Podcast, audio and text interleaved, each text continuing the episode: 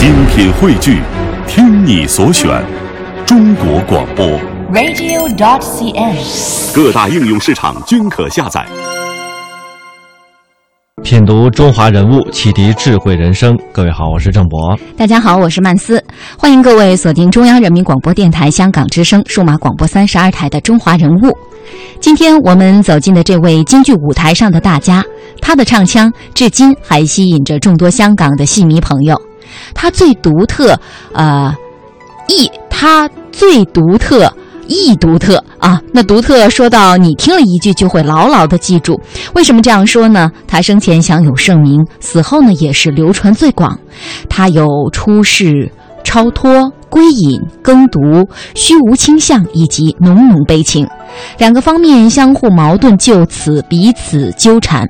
中国的文人气质和精神追求水乳交融般的统一到了他的身上。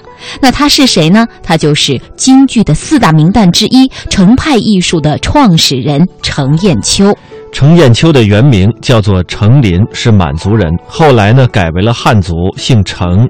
他最开始的名字叫程菊农，后来改为了燕秋。这个“燕”字呢是艳丽的“艳”，字玉霜，取其意为“艳于秋者，绝为菊”。后来改艺名为程砚秋，把这个艳丽的“艳”改成了砚台的“砚”，取其意为“砚田勤耕秋为收”。那接下来的时间当中，我们在他经典的唱腔以及他人生的故事当中，一同去追忆他的一生。我们首先听到的是中央台采制的《难忘的中国之声》，讲述的程砚秋的故事。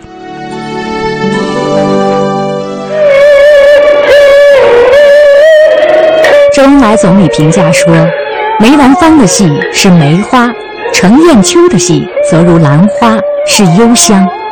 这朵戏中兰花一生挣扎，在苦难中形成了坚韧的个性。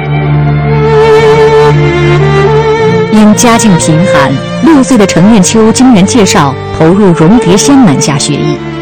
用程砚秋自己的话说：“学艺的八年是我童年时代最惨痛的一夜。”直到遇到爱惜人才的罗隐公，才改变了程砚秋的命运。程砚秋的二儿子程语言说：“程砚秋是在那个时代完全不同于梨园的环境下成长起来的。罗隐公很喜欢戏，也很有学问。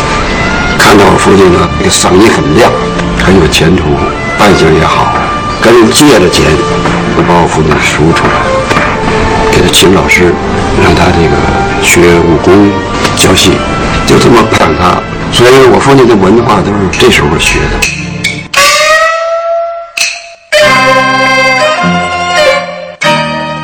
一九一九年，十六岁的程砚秋拜梅兰芳为师，梅兰芳却对程砚秋说：“你和我的嗓子情况不一样，你得找条自己的路。”程砚秋后来果然创出了一种异于梅兰芳的独特唱腔，程派唱腔幽咽婉转，若断若续。程派老戏迷九十岁的宋之虎说：“他的唱腔啊，抑扬顿挫，似断似续，如泣如诉。那个我们在北京的时候叫游丝腔，这个好看呢，我就说不出来，我就是觉得好看的不得了。”程砚秋的表演也自成体系，将人物性格融入传统程式，尤其以出神入化的水袖技法闻名遐迩。程砚秋唯一的女弟子说：“师傅在舞台上眼神的运用也与梅兰芳不同，那眼神能看出师傅冷静的性格，自有特色，真正实现了他自己诗中的境界。淡极方知艳。”程砚秋的台风跟与众不同，他是美而不艳，含蓄典雅，非常有分寸。后来他自己告诉我，他那个抬眼皮。跟梅先生的抬眼皮基本上是一样的，但是他没有梅先生的眼皮那么一抬上去一亮，有那媚劲。他说我呀不亮，我就另外找学性。人物穿越时空，人生启迪智慧，人文润泽心灵，人性彰显力量。香港之声，中华人物，为你细数那些被历史记住的名字。如今舞台上已不多见的《红拂传》，是程砚秋一九二三年排演的剧目。洪福的双剑仿佛撩拨起一段往事。那时节，程砚秋风华正茂。《洪福传》首演当天，京城大雪难行，许多戏院门可罗雀，纷纷回戏，唯有华乐戏园门口车水马龙。程砚秋饰演的洪福唱作繁重，手舞双剑，寒光夺人的眼睛。程砚秋用的是一对真剑，并把武术当中剑术的套路融入其中。真剑起舞，没有扎实的功力是做不到的。程砚秋六岁的时候，一纸官书写给程蝶仙为徒，开始梨园生涯。荣蝶仙要求苛刻，而且脾气暴躁，动辄打骂。程砚秋被荣蝶仙毒打，而在腿上留下了许多血块。不过，荣蝶仙为程砚秋打下坚实的基本功，这也是不能讳言的。据说有一次，程砚秋喝得酩酊大醉后演出《红拂传》，唱念做打竟毫无纰漏。《红拂传》是让许多观众记住了程砚秋的名号。程砚秋一九二三年赴上海演戏三十四出，《红拂传》是唯一一出演了七次的戏。那么接下来的时间呢，我们来走进程砚秋的成长经历。一九零四年的一月一号，程砚秋出生在北京一个没落的旗人贵族家庭。他行四，一岁丧父。到他童年的时候，家里已经非常贫穷，他们母子搬到天桥的大杂院去居住。为了求生，他拜荣蝶仙为师学戏。他原名叫程林，是继承的程，这个不像个汉人的名字。他就以程为程，从了汉姓，取名叫程菊农。当徒弟要立字据，一切受师傅的控制，学习非常苦，还要遭受打骂，这些他都咬牙忍，努力学，争取出头之日。他十一岁登台，扮相好，嗓子冲，有人缘当然演唱的还是老腔老调，非常像清末明初的著名青衣。陈德林，陈德林外号石头，大家就管他叫小石头。小石头出现，引起了北京的一个名流叫罗英公的注意。这个罗英公呢，是康有为的弟子，有师伯之称。当然，这也就是说，他诗做得非常好。清末明初曾经做官，但是他见到袁世凯图谋帝制。他非常不满，就辞官不做，离开了他。每日纵情诗酒，流连戏园，宁愿以唱戏的伶人为伍，来以此表示对现实的不满。他看了小石头戏，觉得非常惊异，说这孩子演的真是太好了。当时他留下这样的文字记录：经其慧力，领其音。婉转妥帖，有光正之风，这是对他台上的评价。温婉绰约，容光素色，与之谈，温雅有度，这是对他台下的评价。他认定这孩子的前途不可限量。说梅郎他日的继轨者，梅郎就是梅兰芳，啊，以后的继承者必定是此子无疑。他决心。跟这个比他小三十二岁的孩子交朋友，人物穿越时空，人生启迪智慧，人文润泽心灵，人性彰显力量。香港之声，中华人物，为你细数那些被历史记住的名字。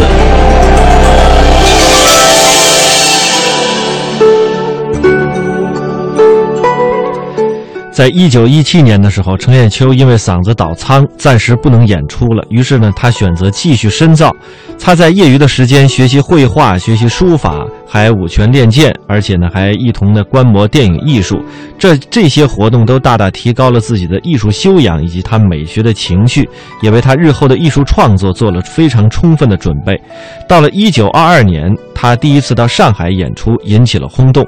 一九二三年再次来到上海的时候，使得上海的观众们欣喜若狂，他的艺术也逐步的趋于成熟。接下来这段音频讲述的是程砚秋的书画人生。您耳畔听到的这幽咽婉转、若断若续的唱腔，正是有着清俊之美的四大名旦之一的程砚秋演唱的《锁麟囊》。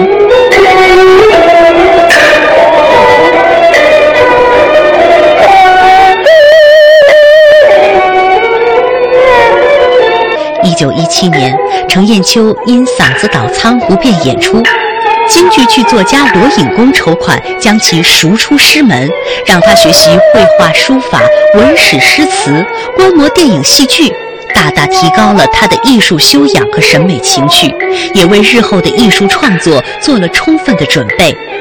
程砚秋早年师从著名书画家汤迪学习丹青和书法，画艺书艺大进。他在编演新剧之余，总是喜欢挥毫习书，凡有所求，无不酬应。尤其是他的书法，得到老师罗隐公的指授和影响，由魏碑入手，经长期研习而成。其书法作品工整得体，章法稳健，浑厚端庄，格调高雅，颇受人们的喜爱。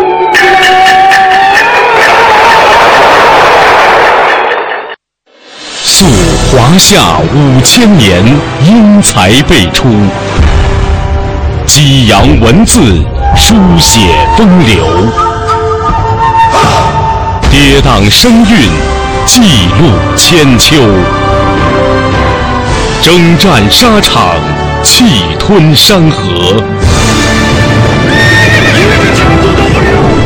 这里是香港之声，中华人物。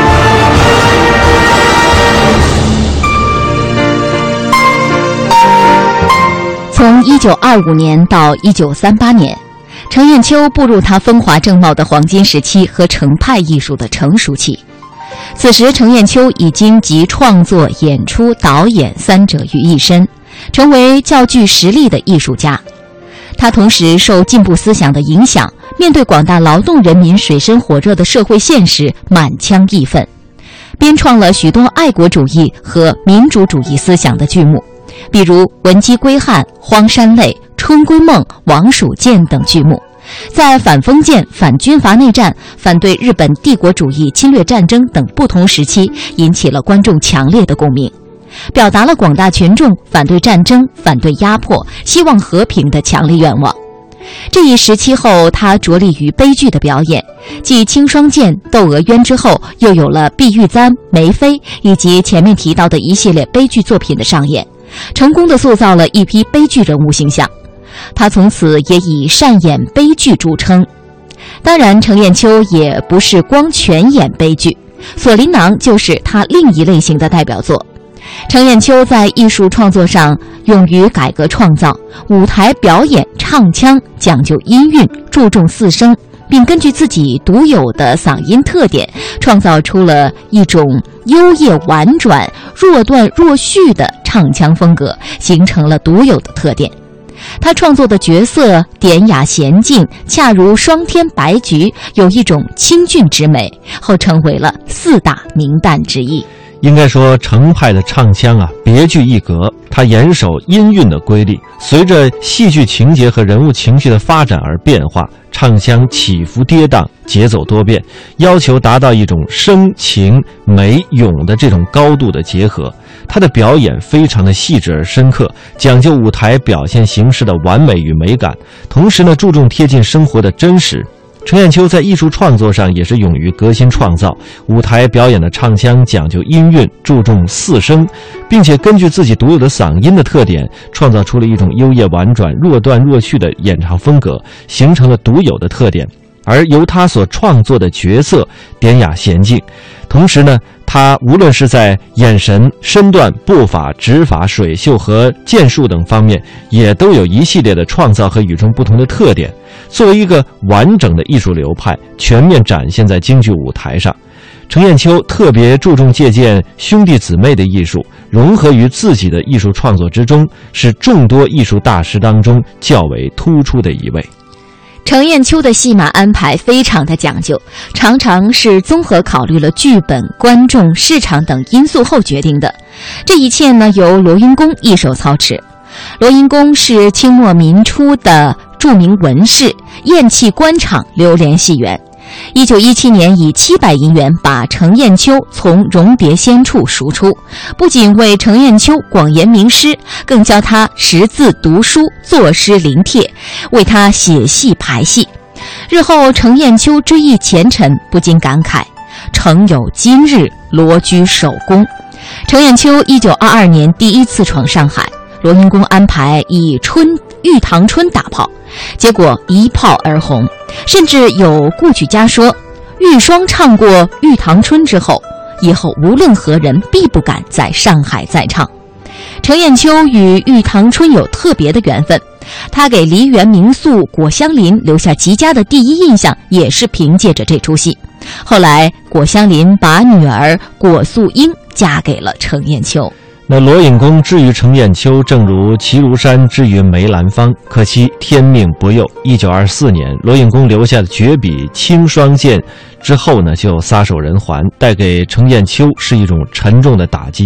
许多人等着看程砚秋的笑话，说以为罗隐公不在了呀，程砚秋也就必死无疑。就连罗隐公的朋友金仲孙也亲自编剧的《碧玉簪》，也被一手培育出四大名旦的通天教主王瑶卿鄙视。程砚秋自小经历的苦难，就练就了他坚韧的个性。他把自己关在书房好几个月，独立设计唱腔、身段、音乐，构思其中的每一个细节。终于在一九二四年十二月十四日，《碧玉簪》在三庆园首演，大获成功。接下来这段音频讲述的是程砚秋怎样成为四大名旦之一的。上世纪二十年代的中期。梅兰芳、尚小云、熊慧生、小翠花、朱琴心、徐碧云等北京的名旦，都在积极排演新戏。这舞台上花团锦簇。这时候的程砚秋手里头有罗云公和金仲松给他写的二十出新戏。此外，他的老戏演得非常精彩，比如他的《武家坡》，他把其中的王宝钏。演的是玉洁冰清，她的丈夫回来调戏来试验她的贞洁如何。她为了躲避薛平贵的追逐，有一段著名的跑坡进窑，就拿沙土迷了薛平贵眼睛。水袖这么一来，三个大圆场跑的是快步如飞，惊若天虹。用她腿里的功夫好，到了窑门前。水袖这么一搭，一蹲身，一个转身，实际上是一个武戏里的扫堂腿，进了窑门。没演到这里，是台底下满堂好。这个跑坡进窑，就这出武家坡，程砚秋是第一把，以此称绝。可是程砚秋自己的生理条件还有些限制，他个高，完全按原样扮上，在台上显得不好看。他就想了办法，把这个。半截的裙子往上系，裙边就垂到脚腕子。一上了台，他存起腿来，走台步，跑圆场。由于功夫下的深，不仅观众一点看不出来，而且跑得非常精美。他所有跑圆场的戏都是非常出名的。你再比如《四郎探母》，他坚持以字声腔，虽然大家非常流行的那些很熟悉的唱腔。他坚持按照这个原则，他修改，所以他唱的与众不同。总之一句话吧，程砚秋演出的老戏，他几乎没有一出他没动过，他全就按照他的程派法则加以整理、变动，演出了他独特风格。一九二七年，北京的《顺天时报》发起这么一个活动，叫评选明代新戏的活动，一人带一出新戏。由群众投票评选，以票数多少来排定次序。前五名是梅兰芳和他《太宗外传》，尚小云和他的《摩登佳女》，程砚秋和他的《红拂传》，徐慧生和他的《丹青影》。徐碧云和他的绿都贵楼，这么五位号称是五大名伶。可是徐碧云遭了个冤枉官司，身陷囹圄，被保释出来以后呢，他不能不到外地去避祸。五大名伶少了一个，就逐渐演化成了四大名旦。可是没上成琼四位，谁也不计较这个虚名，他们脚踏实地的做人。演戏、排戏、革新，人物穿越时空，人生启迪智慧，人文润泽心灵，人性彰显力量。香港之声，中华人物，为你细数那些被历史记住的名字。程砚秋能够成为京剧大家，不仅和他的艺术造诣有关，和他的人格魅力也有很大的关系。接下来呢，我们和大家分享几个程砚秋的小故事。在一九四二年，程砚秋从上海黄金大戏院演出回北平，路经天津，又应天津中国大戏院之邀演出三天。演完之后，程砚秋让班社全体人马先回北平，自己留京数日看望老友，才回到北平。那天，程砚秋身着青布灰袍，头戴一顶深棕色土耳其式的毡帽。下火车以后，走出走出站口，有两个特务对程砚秋进行搜身，他们又将程砚秋带到一个小房内，不问青红皂白，先就一拳打在了程砚秋的左耳。程砚秋厉声斥之曰：“士可杀不可辱，你们要干什么？”他找到一根柱子，立在柱前，以防后面受敌，便挥拳还击，将这两个特务打得狼狈不堪。特务一看非程砚秋的对手，恶狠狠地对他说：“以后碰见再说。”程砚秋说：“好，后会有期。”于是便整整衣冠出战。回家以后，回家以后发现手上的金表遗失，第二天左耳疼痛，后来请耳鼻喉科的专家徐徐蒙阳、徐蒙祥大夫治疗，才得以康复。此事呢，梨园界立刻传开了。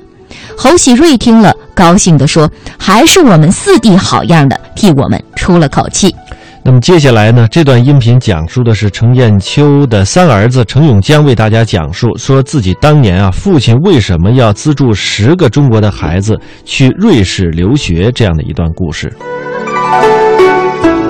听说您出生的时候，陈亚秋先生还在国外演出呢。对对，我的出生是一九三二年，呃呃八月呃十七，哦，就是我父亲正在欧洲访问。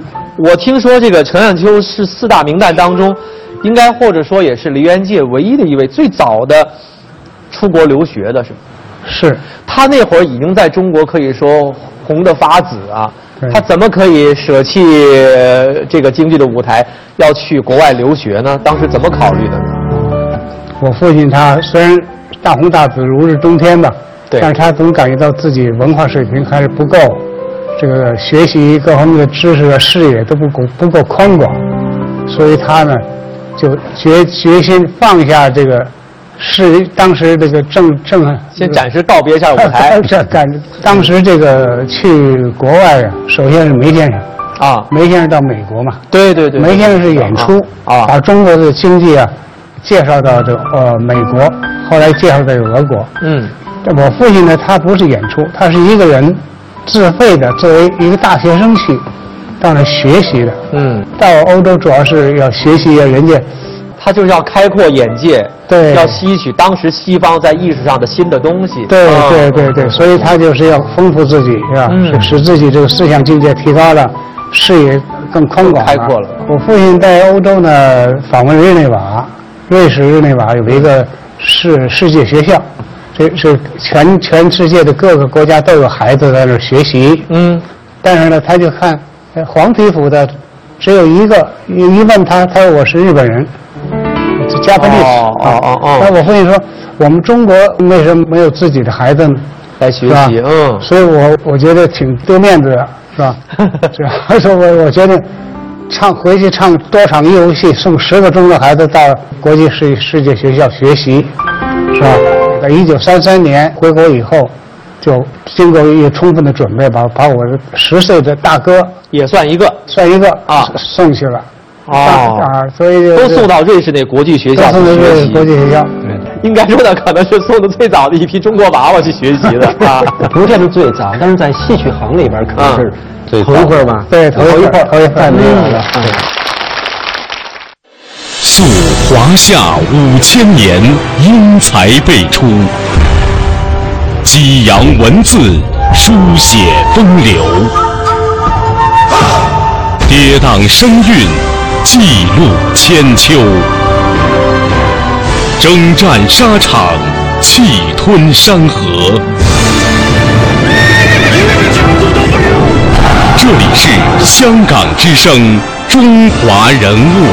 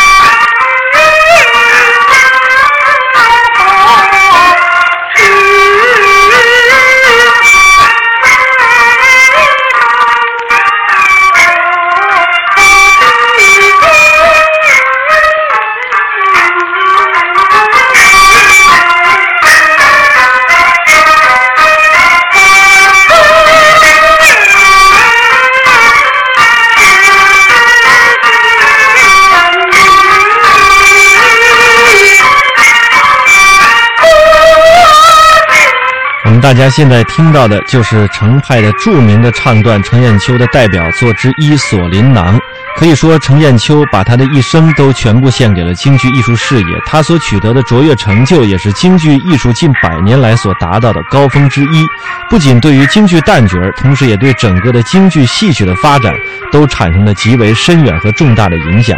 这就是今天我们节目的全部内容。明天节目我们再会。再会。